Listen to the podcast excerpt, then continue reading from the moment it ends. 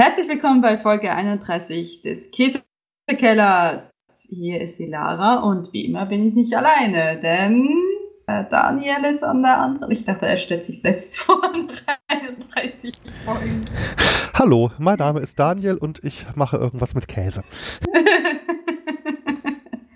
ja, sehr schön. Gut, dass du nach 30 Folgen äh, gemerkt hast und äh, nicht gedacht hast, das ist irgendwas mit Butter oder so. Weil lustigerweise habe ich, heut, hab, hab ich heute Käse mitgebracht, als ich war vor zwei Wochen in Ulm für ein Wochenende. Und zwei davon sahen aus, als wären sie Butter. Von der Verpackung aus. Weil so, ähm, kennst du so diese typische, ja, die typische Butterverpackung, ne, wo es aber dann so, so schön golden und, und, und mit, mit ein irgendwie mit einer Grafik drauf. Es war es irgendwie ein, eine Kirche, ja. so ein Landschaftsbild und dann halt auch so verpackt in der, also in, in Größenverhältnissen, wo du normalerweise ein Stück Butter kaufst, also was sind es, 250 Gramm. Und äh, es, es sah sehr aus, als, als wäre es Butter. So, dass ich, ich habe nämlich im Rewe gekauft, in den Einkaufswagen getan und mein Freund meinte so, ist das Butter? Und ich so, Nein, warum sollte ich Butter in Ulm kaufen? Habe ich einen Butter-Podcast? Das wäre aber auch mal äh, ein schönes Seitenformat, so die köstlichsten Buttersorten der Welt. Ähm, aber was Butter angeht, äh, da, äh, da würde ich mal gerne äh, dich mit deinen Schweizer Wurzeln fragen. Wenn, wenn immer ich ja. Butter in Schweizer Supermärkten sehe, dann heißt die dort äh, Vorzugsbutter. Ist das irgendwie nur eine lebensmittelrechtliche Schweizer Bezeichnung oder ist es was anderes? Ich glaube, die Vorzugsbutter ist die mit dem kleinen, die, äh, die nicht so groß sind, ne? Die so eher so in ein. Ja, so 125 weißt, Gramm meistens. Äh, genau, ich, ne? das, ist, ja. das, ist, das ist die Sonntagsbutter. Das ist, das ist die spezielle Butter. Bei uns zu Hause war das so, dass äh, die Butter gab es nur Sonntag. Oh, und so. war, die, war, war die dann wirklich nochmal besser als die andere? Also war die dann rahmiger oder was, Gefühlt, was war mit der? Ja, irgendwie gefühltermaßen mehr fettreiche, rahmige. Ich weiß nicht, aber ich, ich, ich habe jetzt nie einen Gegenvergleich gemacht, so, ne? Also wirklich die nebeneinander gestellt und gesagt, oh, ja. Kann gut sein, dass das halt einfach nur ein Bildung ist. Also ich weiß, dass, ähm, wie heißt der Hersteller, der das hauptsächlich macht? Das hat so eine blaue Blume drauf, ne? Ähm, ja, ich, äh, ich sehe sie in den Schweizer Hotels äh, auch immer wieder. Ja, genau, Floralp, ja, genau, ja, ja. Genau, ja, also das ist also ich habe das Gefühl, es ist ganz viel Marketing. Ja. Ich weiß es nicht. Ich, man könnte es sicherlich googeln, vielleicht ist das wirklich mehr Vorzug. Butter. Herzlich willkommen zu Folge 1 von Das Butterfass, der neue kulinarische Podcast mit Lara und Daniel. Also hier steht Kochbutter, die Butter genannt. Je nach Jahreszeit wird dafür Butter aus Frischrahm mit in- und oder ausländischer Lagerbutter vermischt. Vorzugsbutter, hergestellt aus pasteurisierter Schweizer Milchrahm. Ah, da hast du es. Mhm. Milchrahm ist Sahne, also Sahne. Okay. Das ist quasi Butter aus, Butter aus Sahne. Ja, ist Butter nicht immer irgendwie geschüttelte Sahne? Glaube ich. Nee, ich wollte gerade sagen, ähm, ja, nee, das ist jetzt, das war jetzt gerade Überlegungsfehler. So, okay, gut, dass ich keinen Butter-Podcast mache. Ähm, Lass na, uns also zu dem ich, zurückkehren, wo, wo, womit wir uns auskennen, Käse. Moment, ich, kann das, ich, ich kläre das jetzt auf. So, Vorzugsbutter. So, ähm, bei der Vorzugsbutter kann man zwischen Süßrahm und Sauerrahmbutter unterscheiden. Für die Herstellung von Sauerrahmbutter wird der Rahm von der Weiterverarbeitung mit Milchsäurebakterien angesäuert Sauerrahmbutter hat einen komplexen, leicht säuerlichen Nussengeschmack. Für die Herstellung von Süßrahmbutter wird dagegen frischer und ungesäuerter Rahm verwendet. Süßrahmbutter ist mild im Geschmack. Und ähm, okay, und, und einfach die Butter, die normale Kochbutter, wie wir sie auch kennen, ist aus, ist aus Frischsahne, aber auch aus Lagerbutter, also aus gemachter Butter quasi. Und dann gibt es noch einen Unterschied zwischen Käsereibutter und Siertenrahmbutter und Bratbutter. So, jetzt was. wisst ihr Bescheid. Okay. Äh, Brat, okay. Bratbutter könnte ja das sein, was in Deutschland im Laden Butterschmalz heißt, also was eben hitzebeständig ist. Könnte ich mir jetzt vorstellen. Also da steht äh, Milchfettanteil mindestens 99,8 Prozent, kann bis zu 180 Grad erhitzt werden. Eignet sich gut zum Braten, Backen und Frittieren. Ja, haben wir nicht so Brat, Bratfett? Ja, aber, äh, und eben das Buttrige, das heißt in Deutschland in Läden Butterschmalz. Da könnte ich mir vorstellen, dass das das gleiche ist. Ja, ja, kann gut sein. Aber ich hatte es eher mit diesem, ja, das ist aber, das ist ja pflanzlich, ne, dieses Bratfett, das, was man so in diesen großen ja, Klötzen kaufen Ja, diese, kann. diese, diese Stangen, das ist äh, pflanzlich und dann gibt es aber auch äh, so, so kleinere Töpfchen mit 250 Gramm drin. So, es sehen so aus wie so ähm. kleine Margarineverpackungen und die sind vergleichsweise teuer. Äh, die kosten grammweise sogar mehr als die gleiche Menge Butter. Ähm, Okay. Haben aber haben wir äh, dann beim Braten einen sehr, sehr buttrigen Geschmack. Also ich, äh, ich kenne Menschen, die also sagen, dass Bratkartoffeln oder Schnitzel ganz besonders gut schmecken, wenn sie in Butterschmalz ausgebacken sind. Also ich, ich habe nur einmal bisher Butterschmalz gemacht und äh, es war, ähm, weil äh, in der indischen Küche, das heißt es ja Chi, die Butter, der Butterschmalz, da wird noch häufiger ja. mit gekocht. Stimmt, das kenne ich auch, ja. Ja, auf jeden Fall, zurück zum Käse. Ja, genau. Ja, also ich habe heute äh, drei Käsesorten ähm, da, alle von der so Landkäserei Herzog aus Rockenbräu, welche das ähm, ich bin mir jetzt nicht sicher. Ich glaube, das könnte in Baden-Württemberg noch liegen. Es könnte aber auch in Bayern liegen. Ich, ich äußere mich jetzt nicht dazu, wo Rockenbräu liegt. Ja, die Grenze läuft da, die, die, die, Grenze läuft da ja sehr dicht vorbei und genau. läuft nicht schnurgerade, sondern macht den einen oder anderen Zacken. Da wäre ich jetzt auch überfordert. Ja, und äh, bevor ich, bevor wir dann äh, beleidigte Zuhörende haben, äh, ja, aus dem Süden von Deutschland auf jeden Fall. Äh, und wir haben einmal ein Romatu, ein Steinbuscher und ein Schrankäse. Ähm, sie sticken zur Hölle, bis auf das Strandkäse. Die Geschichte ist, ne, ich war mit, mit meinem Freund in Ulm. Ich habe diesen Käse gekauft. Ich habe ihn in einen Koffer getan. Der Koffer ging in den Kofferraum. Das Auto auf und sagt, ich rieche diesen Käse. also ich weiß nicht, wie das möglich ist, aber ich habe ihn auch gerochen und dachte so, so. gut, aber riecht er. Ja, Jetzt, also wenn man länger im, im Kühlschrank war, riecht er nicht mehr so intensiv. Da war halt nicht direkt gekühlt. Vielleicht deswegen. Hm, das kann sein, ja. Also als, ähm, als er mit der Post bei mir ankam, da waren ja die Kühlpads noch mhm. teilweise gefroren. Also okay. nochmal lieben Dank an Jörn Schaar für die besseren Kühlpads und diese Isolationswolle, die er uns da zur Verfügung gestellt hat. Hm.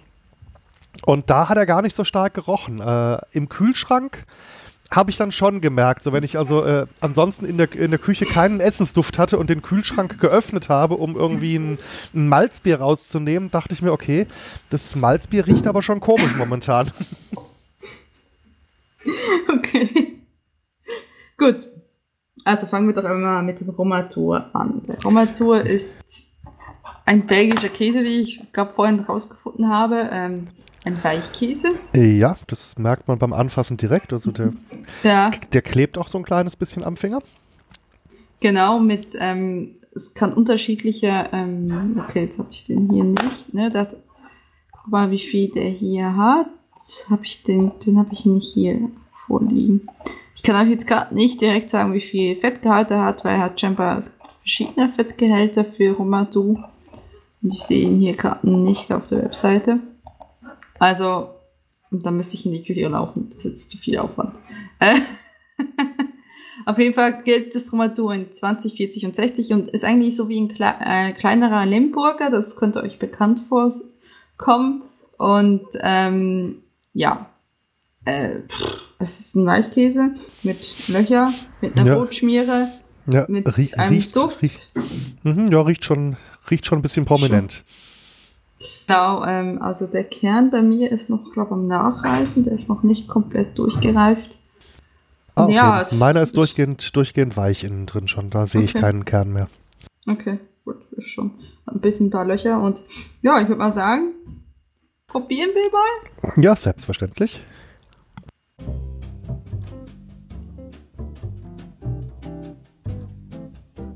Holla. Oh, oh, oh. Ja, dieses typische kräftige Aroma, das die weichen Rotschmierkäse oft haben. Also mhm. das, was eben eben auch der Limburger, teilweise auch der, der Münster oder auch dieser eine Ire, den wir schon mal hatten.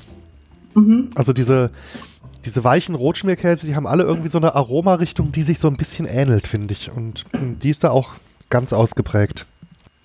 Also ich mag mich schon, ich mag mich schon lange nicht mehr erinnern, dass ich einen Limburger gekauft habe. Aber die sind schon die sind heftig. Also die sind.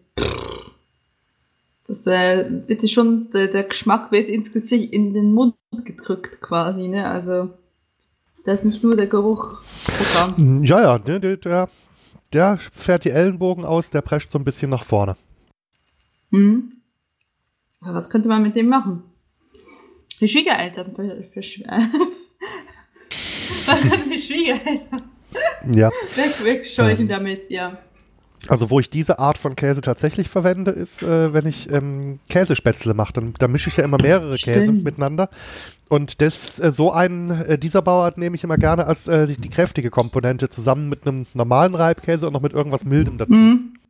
Okay. Ja, das ist sicherlich eine gute Idee. Ähm, könnte man sowas panieren und, und, und, und quasi dann wie ein panierter Camembert essen? Das würde theoretisch auch gehen, oder? Das könnte ich mir ganz gut vorstellen und dann eben mit irgendeinem so süßen Dip kombinieren, weil der Käse ja selber kräftig ja, ist. Ja, so Feigensenf. Irgendwie sowas. So. Ja, oder süßer, süß, also, süßer Senf, ne? Ja, Feigensenf, süßer Senf. Ich könnte mir sogar vorstellen, so ein Zuckerrübensirup hier, diesen, diesen Goldsaft, wie man hm. den so hm. kaufen kann. Genau, genau. Oder man könnte, ähm, ah, das habe ich mir letztens gekauft. Kennst du das, kennst du die Erfindung dänisches Brötchen?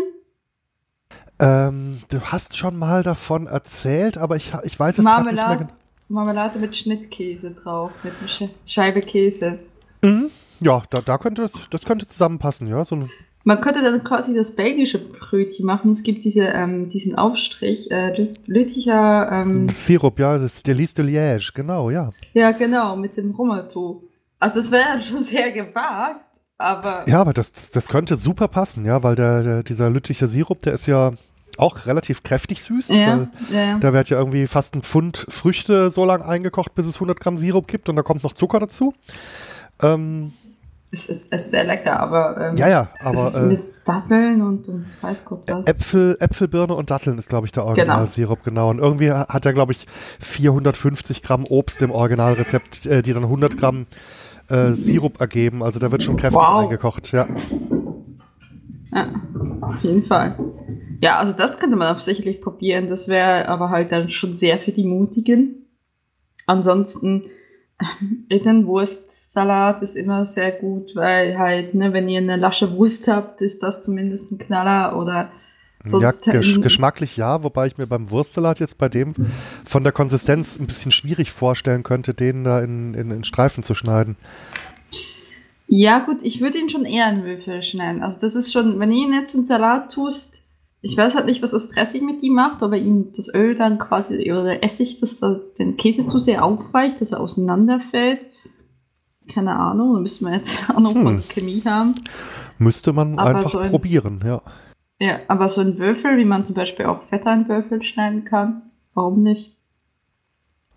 Ja, ja, oder oder daraus irgendwie so einen lauwarmen äh, Käse-Dip selber machen. Also so ähnlich wie diese äh, Käsesoße, die man im Kino zu Nachos bekommt, nur halt eben mit einer, als, als selbstgemachte Käsesoße für irgendwelche, mhm. für irgendwelche Snacks, die man reindippt. Das müssen ja jetzt nicht zwingend Nacho-Chips sein, das kann ja auch irgendwie, mh, mm, können ja auch Gemüsestreifen sein beispielsweise oder irgendwas anderes. Mhm, auf jeden Fall. Ja, ich glaube, viel mehr fällt mir ehrlich gesagt nicht ein. Also wie gesagt, äh, man kann ihn natürlich ganz klassisch aufs Brot schmieren, aber es hat schon, es hat schon ein heftigerer Kerl. Also in alles will man das auch nicht reintun, weil dann überdüngt ihr halt auch die anderen Nuancen, wenn ihr irgendetwas habt, was ein bisschen feiner ist. Ne? Also das hat dann immer die Gefahr. Ja, ja, auf jeden Fall. Also da sollte man schon ein bisschen aufpassen. Obwohl dann natürlich nicht, also es stank sehr, sehr im Auto und ich dachte so, ich habe zu Daniel gesagt, das ist so Munstermäßig, aber geschmacklich ist das jetzt noch nicht Munster. Das ist so weit unten dran. Das ist quasi. Also ich weiß nicht, aber habe ich ein Munster so, so viel schlimmer in Erinnerung? Das kommt auf sein Alter drauf an. Also ein junger Münster, der ist also auch äh, ja ungefähr in der in der äh, Geschmacksklasse. Aber äh, Münster, der kann schon richtig fies werden, wenn man dem lang genug Zeit gibt, fies zu werden.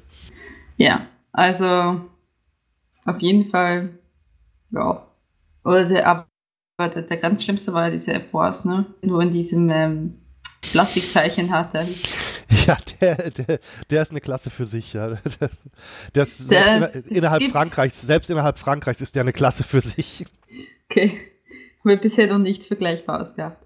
Ja gut, dann würde ich mal sagen, wir machen mit dem Steinpusher weiter. Ja, äh, wie die, wie die äh, Betrachter äh, und HörerInnen der Live-Show von Podstock wissen, kein Huhn, sondern eine Käsesorte. Genau, und äh, laut Wikipedia steht da, es kommt äh, ursprünglich aus Mecklenburg, wird, ab, wird aber auch anderorts in, in, Norddeutschland hergestellt. Der kommt, der kommt jetzt aus Süddeutschland. Es ist, es ist ein halbfester Schnittkäse von 30 bis 50 Gramm Fett und wird auch mit Rotschmierbakterien behandelt. Äh, reift in Backsteinform jetzt, jetzt drei Wochen ähm, und der Steinbursche gehört zur Familie des Delsita. Ist ah, eine Familie, okay. Okay, ich hätte jetzt also, ich, ja, also äh, ich, kenn, ich, ich denke, das war so wie Gouda. Ich glaube, Tilsiter also ein. Ja, Tilsiter kenne ich auch eher schnittfest als schnittfesten Käse. Und der ist jetzt zwar nicht ganz so klebrig wie der Romadur, den wir eben hatten, aber doch deutlich weicher als ein, als ein Schnittkäse, der in Scheiben verkauft wird. Was der Familie der Tilsiter? Aha, okay. Ah, dann gibt es auch so einen Schweizer Seite. Ja, deswegen fand ich das immer sehr ah, interessant. Das müsste ich mir vielleicht mal angucken. Naja, ja, auf jeden Fall gucken wir uns den jetzt mal an. Der ist auch eher weich. Der war auch so wie in, in einem, wie aus Butter quasi wirklich verpackt. Äh, hat auch ein sehr kräftiges Aroma. Ja, aber doch nicht ganz so stark wie der, wie der Romadur gerade eben. aber schon auch sehr gut wahrnehmbar. Hm. Also zumindest meine Probe, die kommt mir ein bisschen, ein bisschen gemäßigt davor.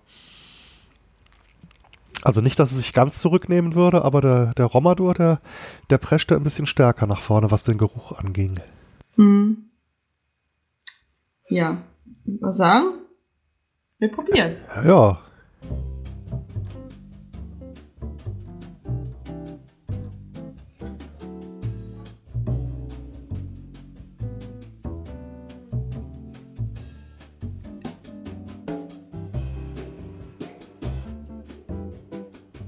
Geschmacklich aber schon auch recht kräftig. Mhm.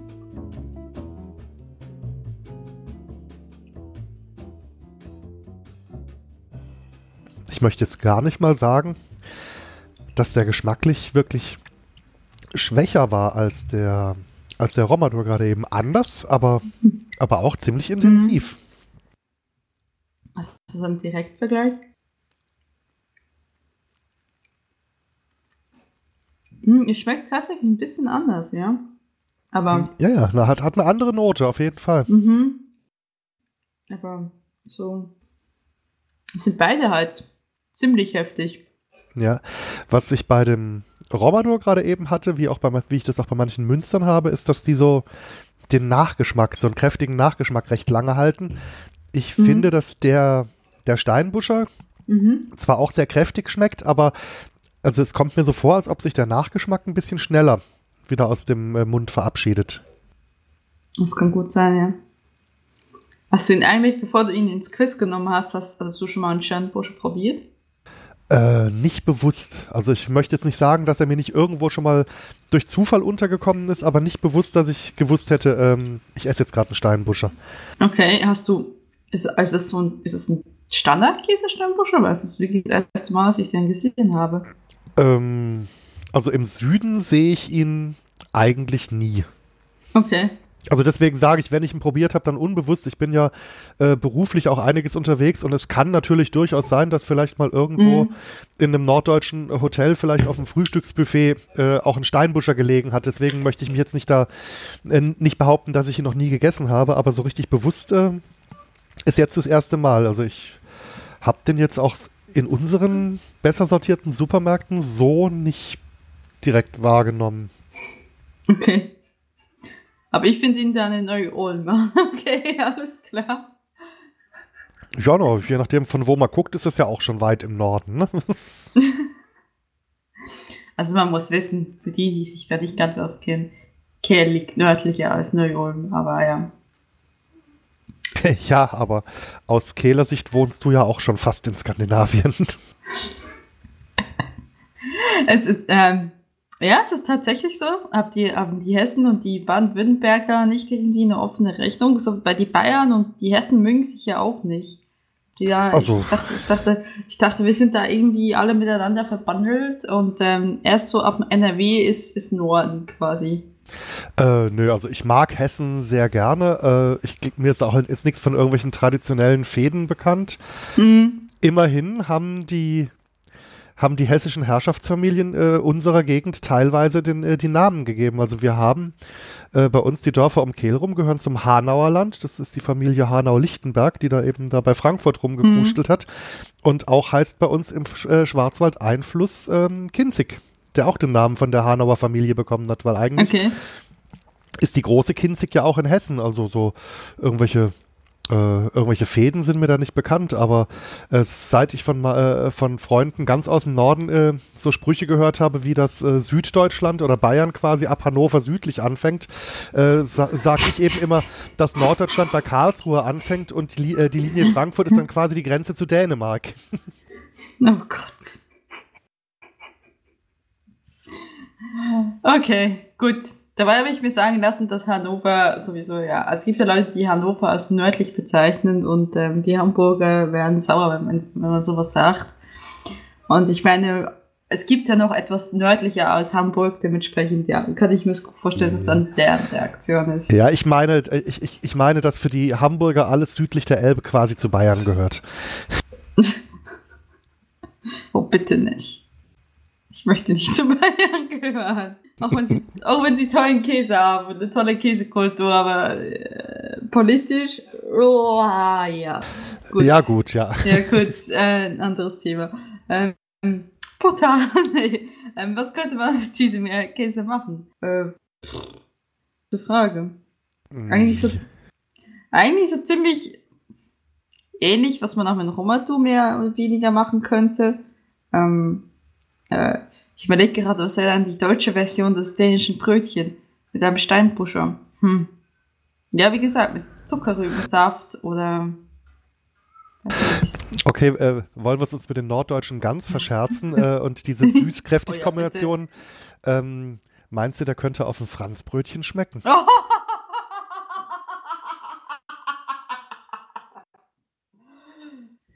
War, das, das, war, das war der Mo- Moment, wo Jörn Schaar diesen Podcast deabonniert. Ja, ich, ich sehe das hier schon in der Aufzeichnung im Teamspeak, dass da irgendwas wackelt.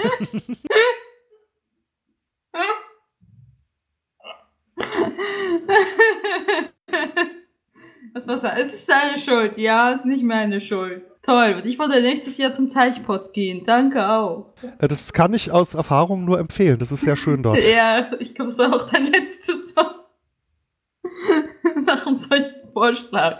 Ähm, nein, ich will es nicht aufs Franzbrötchen. Das ist schade um so viele Komponenten, die dadurch einfach komplett verloren gehen.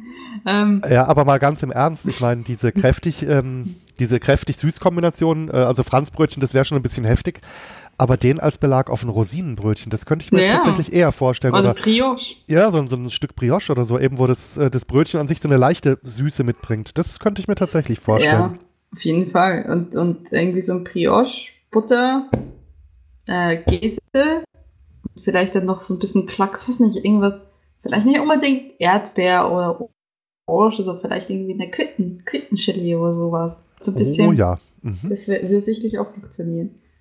Ja, ja. Ja, ansonsten ähnlich wie immer bei diesen Weichkäsen, ähm, wie ähnlich beim Romatu, ihr könnt es versuchen. Also ich glaube, der, der lässt sich vielleicht ein bisschen besser schneiden aus der Romatu sogar. Ähm, weil er doch ein bisschen fester ist. Ähm, ja, in Salat oder wie gesagt, auch, ich könnte ihn auch schmelzen. Also ich glaube, ziemlich ähnlich wie der Romatu. Also geschmacklich halt nicht sehr, ja, nicht, nicht, ist immer noch sehr stark, aber nicht, nicht so stark. Ja. also doch. Aber die Verwendung, das dürfte schon recht ähnlich möglich sein, ja. Ja. Ähm, dann gehen wir, würde man sagen, zum Schranenkäse. Der letzte Hm. der Ja, Runde. das ist tatsächlich jetzt eine Sorte, von der ich noch nie vorher was gehört habe. Ähm, es war die Sorte, die eh nicht gestunken hat, das kann ich schon mal sagen. Ich habe hier da habe ich tatsächlich was auf der Webseite gefunden. Und zwar steht da, der Schrankäse ist ein sehr beliebter milder Schnittkäse aus naturreiner Milch und ein Klassiker in unserem Sortiment. Er zeichnet sich besonders durch sein feines Butterkäsearoma aus. Ich habe die Befürchtung, es ist ein Butterkäse. Also er, er, äh, riecht, er riecht zumindest mal sehr unaufdringlich. Ja, das ist der einzige, der, also er riecht wirklich, also wenn man es mir nicht gesagt hätte, hätte ich auch gesagt, Butterkäse, ne? Also ich habe halt gedacht, so, die zwei sehen sehr interessant aus, habe ich gesehen, und der dritte, das ist auch dieselbe Käserei noch. Er ist auch, ja, es ist so, es ist so ein bisschen Standard, Gau, also was, was der Standard Gouda ist für den Gouda, ist das jetzt, ist jetzt quasi der Schrankäse, das was, ne, ist der quasi so ein bisschen der Standard Butterkäse. Also so diese, soll ich ja. so sagen, diese, diese, diese so, so sehr gewöhnlichen Schnittkäse, verstehst du? Ja, ja, der, also er, er riecht recht unaufregend. Aber genau. so auch, also sch schwitzt ein kleines bisschen unter den Fingern. Genau, ah. hat 50% Fett. Mhm. Steht hier auch. Und schon eher ein fettigerer Käse. Ähm, ja, ich würde mal sagen, probieren, ne? Ja, auf jeden Fall.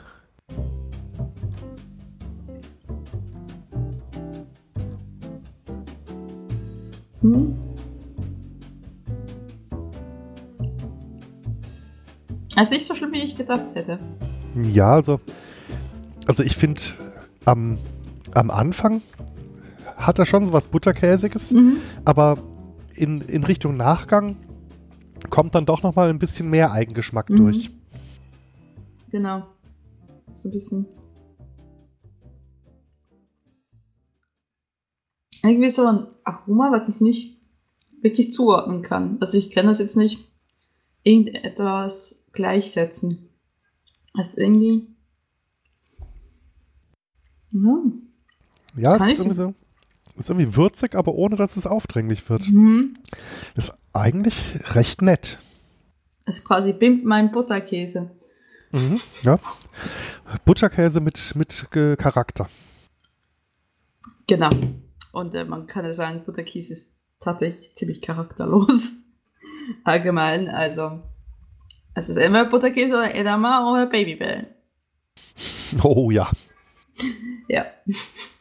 Also dementsprechend, wenn ihr vielleicht mal sagen wollt, hey, so richtig traue ich mich nicht an einen Rumatu oder einen Steinbuscher oder ein Munster oder ein Epoas. Ja gut, das ist sowieso Königsklasse.